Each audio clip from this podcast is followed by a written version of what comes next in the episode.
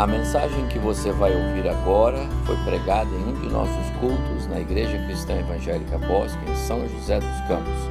Ouça atentamente e coloque em prática os ensinos bíblicos nela contidos. Quero convidá-los para uma leitura bíblica em João, Evangelho de João, capítulo 8. Evangelho de João, capítulo 8, os primeiros 11 versos. Uma das porções bíblicas mais conhecidas, dentre as mais conhecidas, sem dúvida, ela se destaca porque ela trata a respeito do perdão. E por isso ela é relevante na nossa, no nosso mês, né? No nosso mês aqui. João 8, Jesus, entretanto, foi para o Monte das Oliveiras. De madrugada, voltou novamente para o templo e todo o povo ia ter com ele, e assentados ensinava. Os escribas e fariseus trouxeram à sua presença uma mulher surpreendida em adultério e, fazendo-a ficar de pé no meio de todos, disseram a Jesus: Mestre, esta mulher foi apanhada em flagrante adultério. E na lei nos mandou Moisés que tais mulheres sejam apedrejadas. Tu, pois, que dizes? Isto diziam eles, tentando para terem o que de que o acusar. Mas Jesus, inclinando-se, escrevia na terra com o dedo.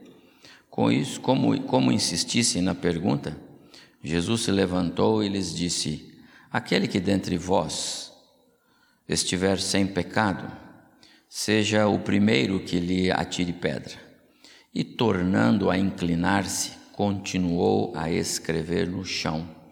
Mas ouvindo eles esta resposta e acusados pela própria consciência, foram se retirando um por um a começar pelos mais velhos até aos últimos, ficando só Jesus e a mulher no meio onde ela estava.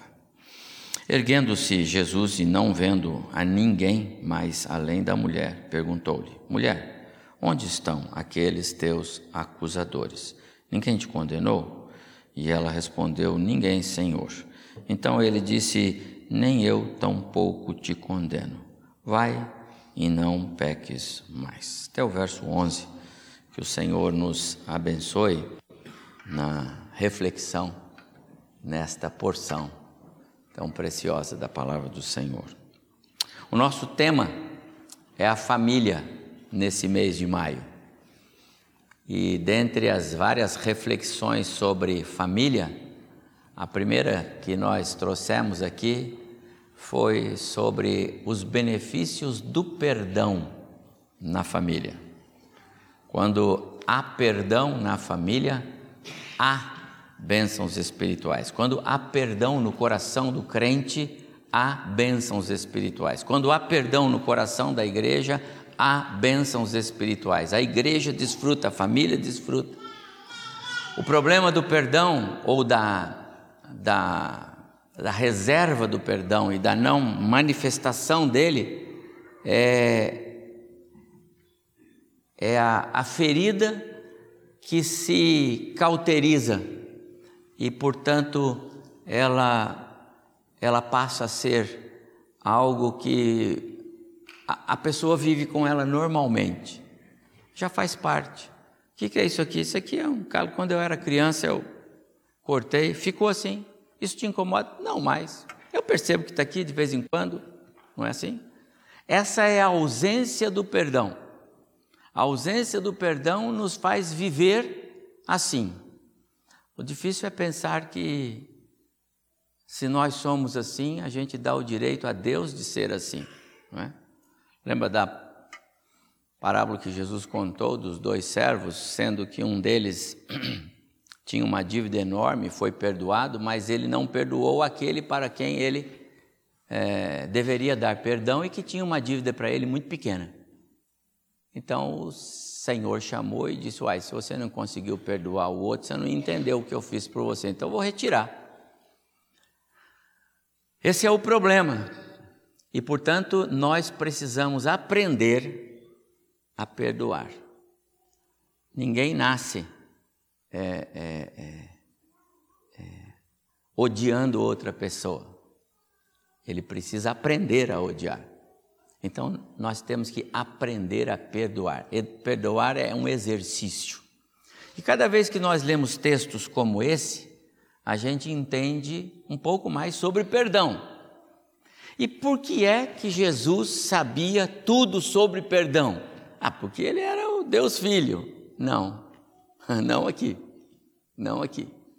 Ah, porque ele, é, ele, ele, o Espírito Santo ensinou ele sobre perdão. Também não, não aqui, não na passagem.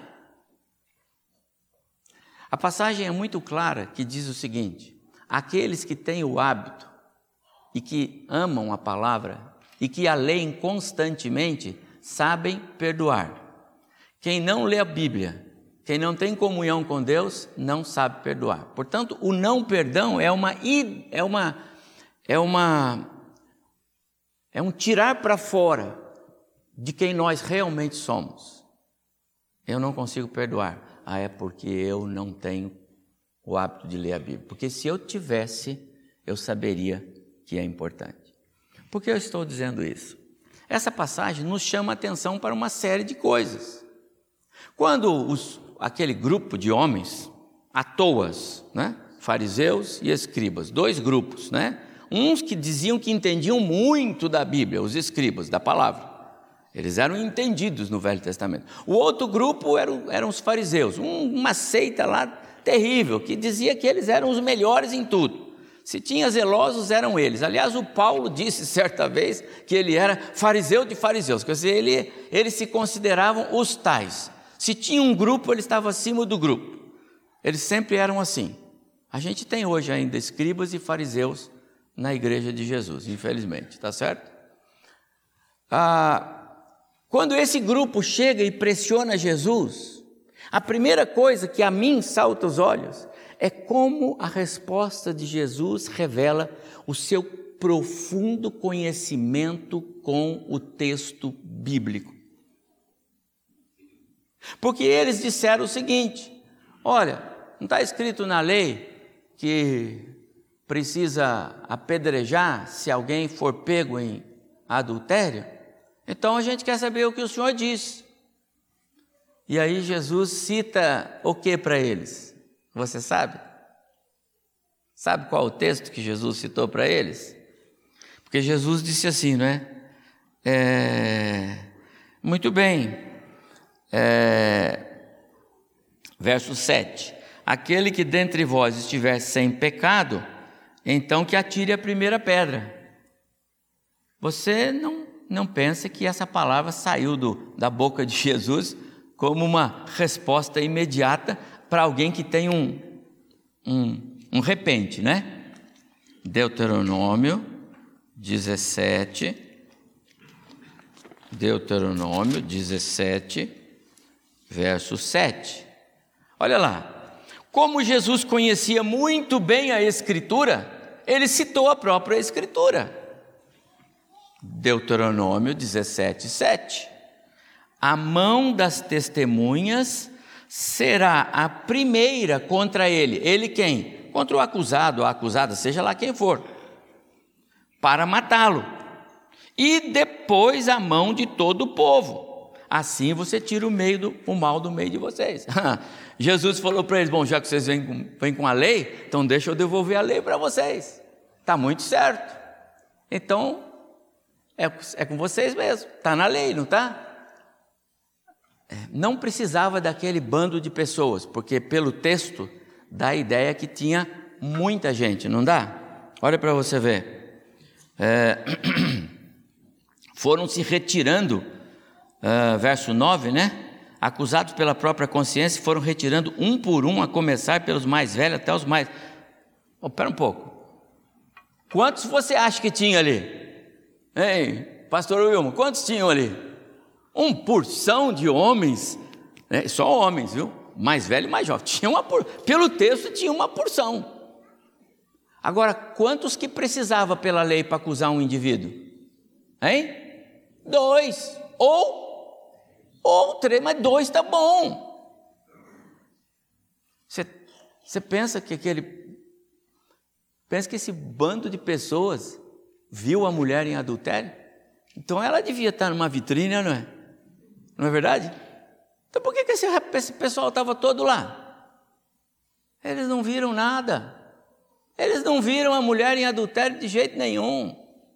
Ah, um deve ter visto, o outro contou para o outro, contou lá. Todos nós vimos o quê? Não sei, mas vamos lá, pega pedra, pega a pedra. Irmãos, hoje na igreja de Jesus tem gente pegando em pedra sem saber no que vai jogar. Você acha que não é assim? É. Eu ouvi dizer, então pega a pedra e vamos tirar a pedra.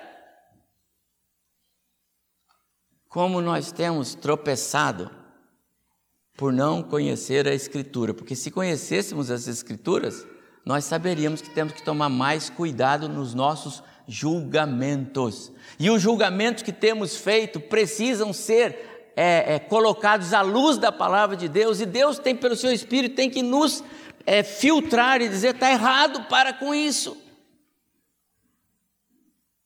Jesus demonstra um profundo conhecimento da Escritura quando ele diz: É, então pegue a pedra, vocês, e manda bala. Pode jogar a pedra.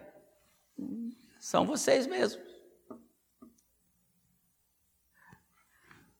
Ele tinha um coração perdoador, porque ele conhecia a palavra escrita. Quem não conhece a palavra escrita tem dificuldade em ter um coração perdoador. Não sabe o que diz a Bíblia. Se põe na condição daqueles que pegam as pedras sem saber no que vão atirar.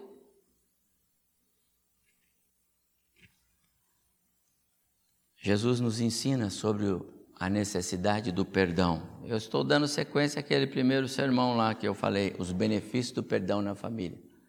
Muitas vezes famílias são afetadas por causa da, da falta de discernimento na compreensão de fatos e elas são afetadas e isso se, se enraiza, cria aquilo que eu chamei de é, é, calos, sabe? É uma metástase e não sai.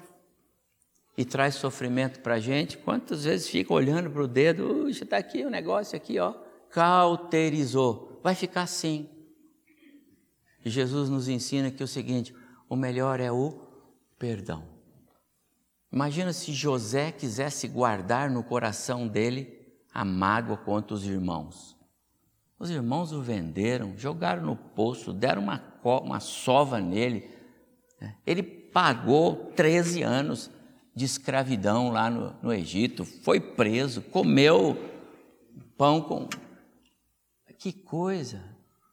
E quando ele encontra os irmãos, depois daquela cena toda, e nós falamos sobre isso, mas ele diz: quem pode, quem, quem sou eu para tomar o lugar de Deus e condenar vocês, meus irmãos? Nem pensar, nem pensar. Benefícios do perdão. Eu começo a dizer nesse texto: precisamos conhecer a palavra de Deus.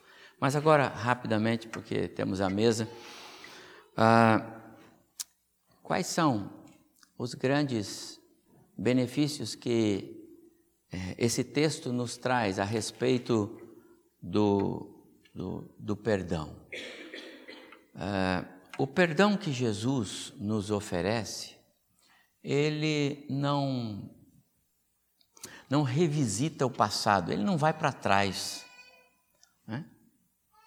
Jesus não disse para a mulher assim: escuta aqui, por que, que eles estão querendo jogar pedra em você mesmo? Mas você estava fazendo isso? Mas você sabe que você não pode? Você sabe que você estava. Né? É, eles tinham direito, menina, você precisa tomar jeito. Jesus não tratou aquela mulher assim. Evidentemente que ele conhecia o coração dela E algumas coisas Deus, pelo seu Espírito, colocou no coração do seu filho por instrução espiritual, isso não tem dúvida. Você sabe que Jesus, durante o seu tempo ministerial, ele era homem como nós. Ele esvaziou-se das suas, é, é, dos seus atributos divinos. Está lembrado? Filipenses capítulo 2, versos 5 a 8. Ele abriu mão, ele tomou forma humana, ele era como nós. Ele não mentiu quando os discípulos perguntaram: Senhor, quando é que vão acontecer essas coisas? Só o Pai sabe. Ele não estava mentindo. Ele tinha se esvaziado de fato. Mas o Espírito Santo cercava o tempo todo. E quando ele conversa com aquela mulher, ele percebe que aquela mulher, por um ato do Espírito Santo de Deus na vida dele, Jesus, que aquela mulher, o coração dela está sendo quebrado naquela hora por causa da maneira como ela foi exposta naquele contexto, diante do Filho de Deus, o Messias.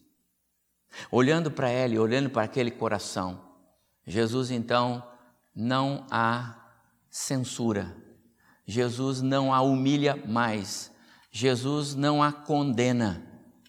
Jesus simplesmente olha para ela e pergunta: cadê o povo que estava é, querendo jogar pedra em você? Nós estamos mais aí. Esse é o perdão.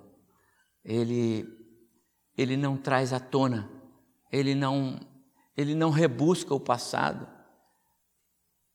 Eu, quando estava é, olhando para esse texto, sabe o que eu me lembrei? Acontece, não é? Aconteceu aí, o pai não, não leva normalmente uh, o, o, filho, o filhinho pequeno para a escola, ele leva, é, é a mãe que leva. Mas um dia a mãe falou: Você leva? E ele levou, pôs no carro, levou, foi para o trabalho. E o menininho ficou no estacionamento e morreu. Tivemos aí recentemente, né? Aí o pai vai responder um processo na justiça. Duas vezes. Duas vezes penalizado. É a lei. Não é? é a lei. Jesus, ele vai acima da lei. A moça foi pega em adultério? Foi pega em adultério. O que é certo agora? Pedra. Se não pedra, deve ter uma censura, deve ter uma. Jesus disse: não.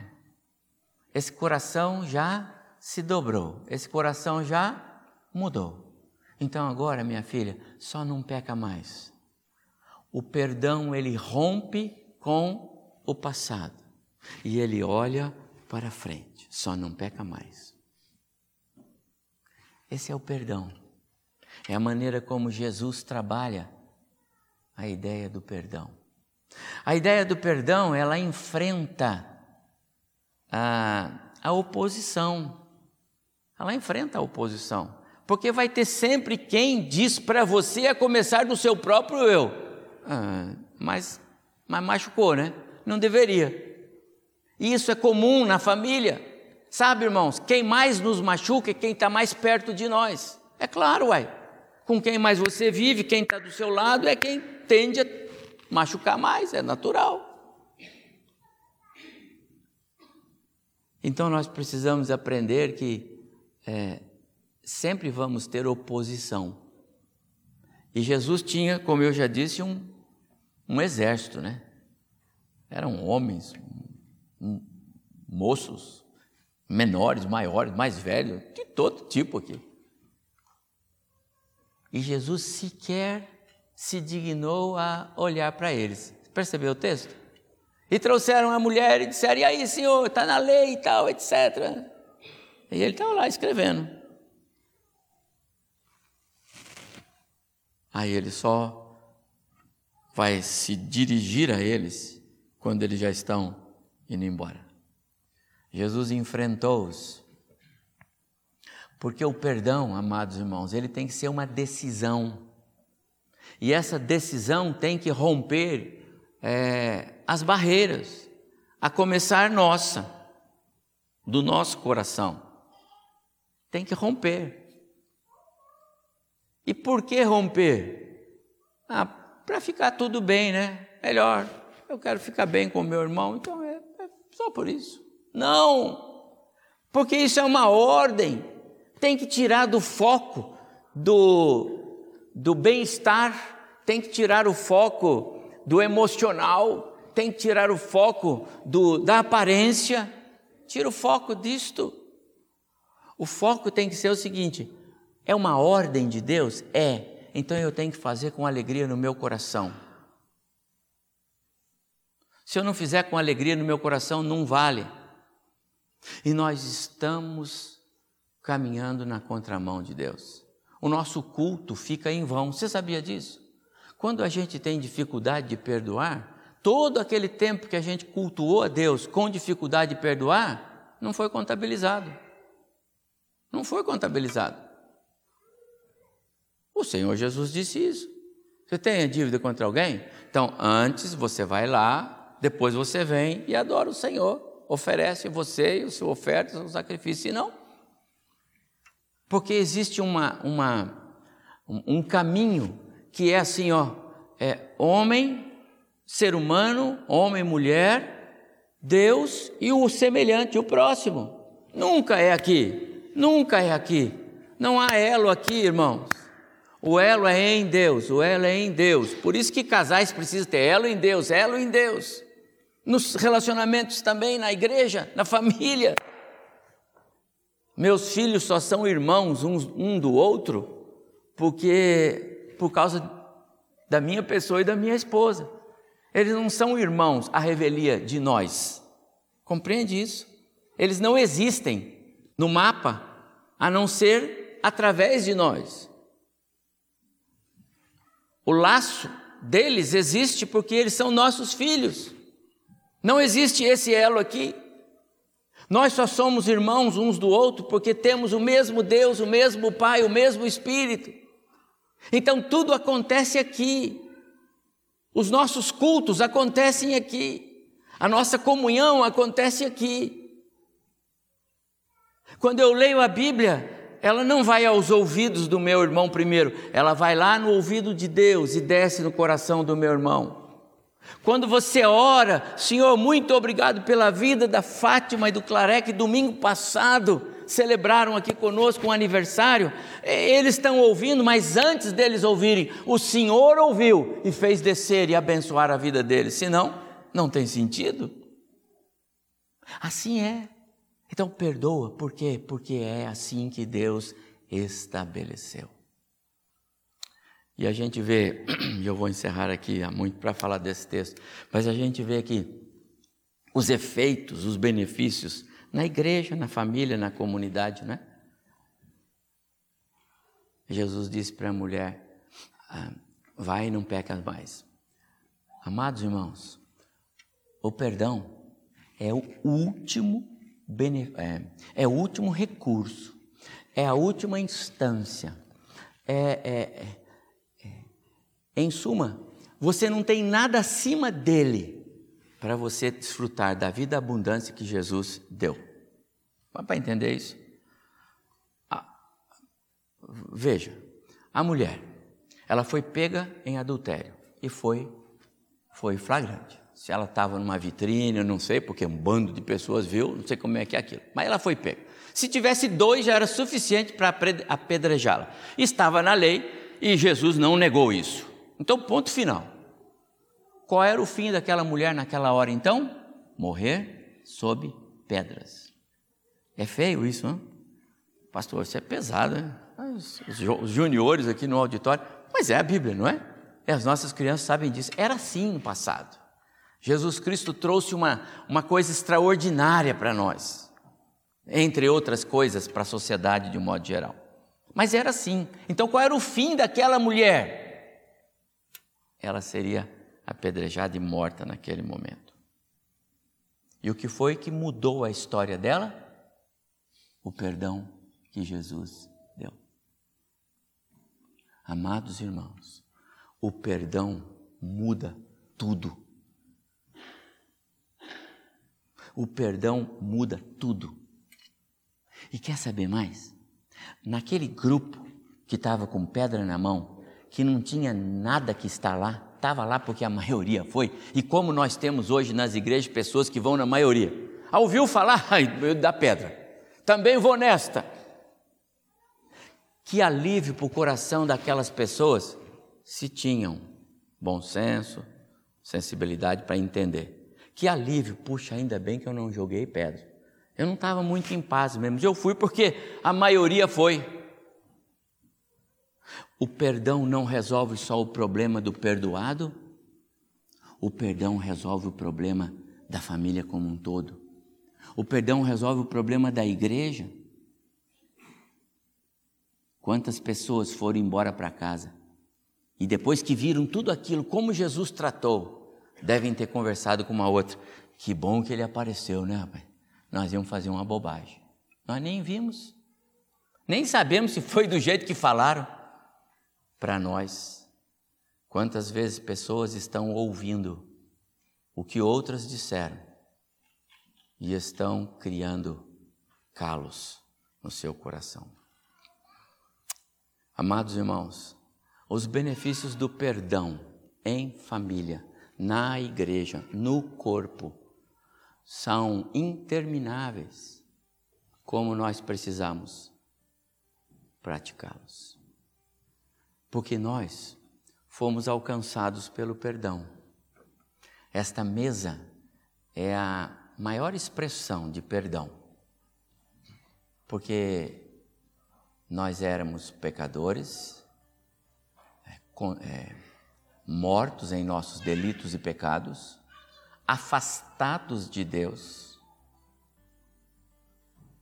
indignos totalmente, mortinhos da Silva, sem nenhuma chance de olhar para Deus, sem nenhuma chance de responder aos chamados de Deus, mortos, mortos mesmo, dilacerados, pedaços para todo lado, para não ter dúvida de que não reagiríamos de jeito nenhum, tamanho o pecado que nós cometemos contra Deus lá no Éden. Feios, sujos, Assim é o ser humano. No entanto, Deus colocou o seu próprio filho na cruz e diz para nós hoje, por graça e misericórdia dele: olhe para o meu filho, ele morreu por você. Olhe para o meu filho, ele morreu por você. Olhe para o meu filho, ele morreu por você. Quando você tomar a ceia nesta manhã, lembre-se disso, você é perdoado perdoados tomam ceia. Perdoados tomam ceia para lembrar-se de que foram perdoados por Deus o Pai. Que o Senhor abençoe o nosso coração nesta